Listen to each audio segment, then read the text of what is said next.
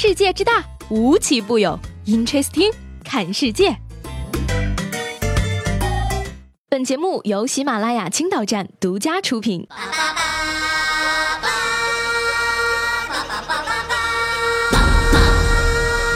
Hello，各位好，欢迎收听最有意思的 Interesting，我是西贝。那话说一到夏天呢，我就有一种迷之感觉，今年的天气一定比去年热。以往身边的朋友总是劝我说：“你可拉倒吧，年年都这个温度，别幻想能放假了，老老实上班吧。”苦于没有数据支持的我，今年终于要打翻身仗了。因为据气象专家介绍，今年的气温自一月份起温度一直比去年偏高。那进入六月份之后呢，全市平均温度达到了二十三点五度，比常年六月的平均温度偏高零点七度。七月上半个月全市平均温度达到二十七度，比常年高了二点二度。什么？这么热的天，居然还不到三十度？你在逗我吗？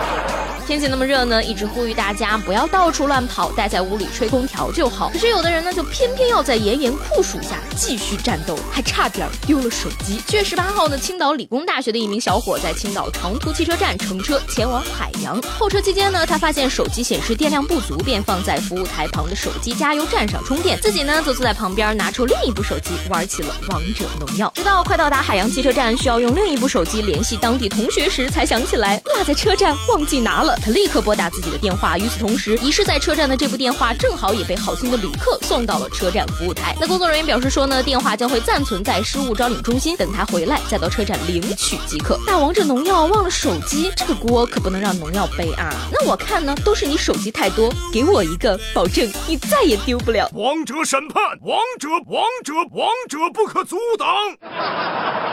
说到这个王者农药，最近真的是火爆的不得了呢。青岛就有一家公司，上百人组团开黑，集体打农药。老板不仅不管，还鼓励道，表示说打游戏有益于放松工作压力，还能借助游戏中的场景提高员工的场景搭建能力。没有什么能阻挡大家一起打农药了。网友纷纷表示说，这家公司在哪儿？我要跳槽了。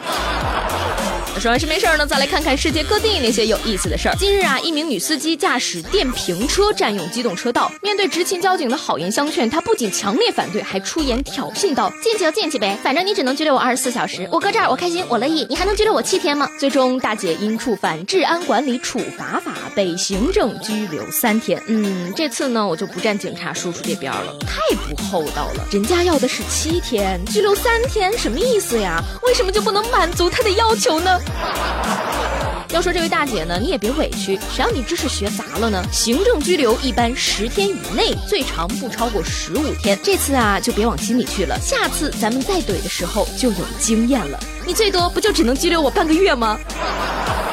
天气这么热，交警叔叔还要在太阳底下辛勤执法，不但不体谅他们，还给人家找麻烦。两位大姐也是该反省一下自己的素质了。那有人说，为什么不能派机器人代替执法呢？嗯，其实也不是不可以，就怕机器人被热的受不了，自己跳河了。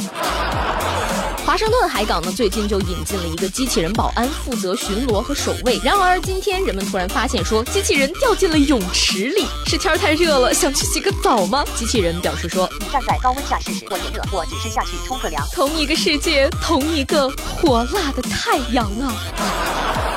机器人这个举动呢，足以证明他可能缺了个脑子，有待更新呀。况且机器人哪有警察叔叔本人萌呢？七月十二号，泰国的一个毒贩形迹可疑，手持的盒子里啊藏有两只鸡，被警方发现，两只鸡腹部肿胀，警员开动发现其被迫吞下了一千四百粒的冰毒，于是警员当即勒令毒贩向鸡道歉，然后毒贩就哭了。明明是件很严肃的事情啊，我为什么却想笑呢？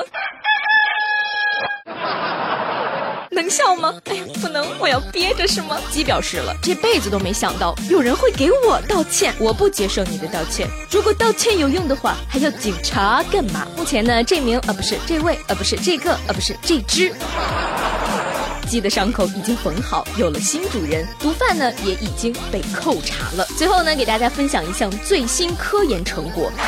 美国罗林斯学院研究人员发现说，公司主管的脸通常比一般人要宽，宽脸的人呢，常被认为更有管理能力，更易取得成功。所以大脸是要流行起来了吗？有大脸的朋友们，让我看到你的双手，我脸大，我骄傲，走向人生巅峰指日可待。好了，那今天的 Interesting 就是这样，我是西贝，明天见啦。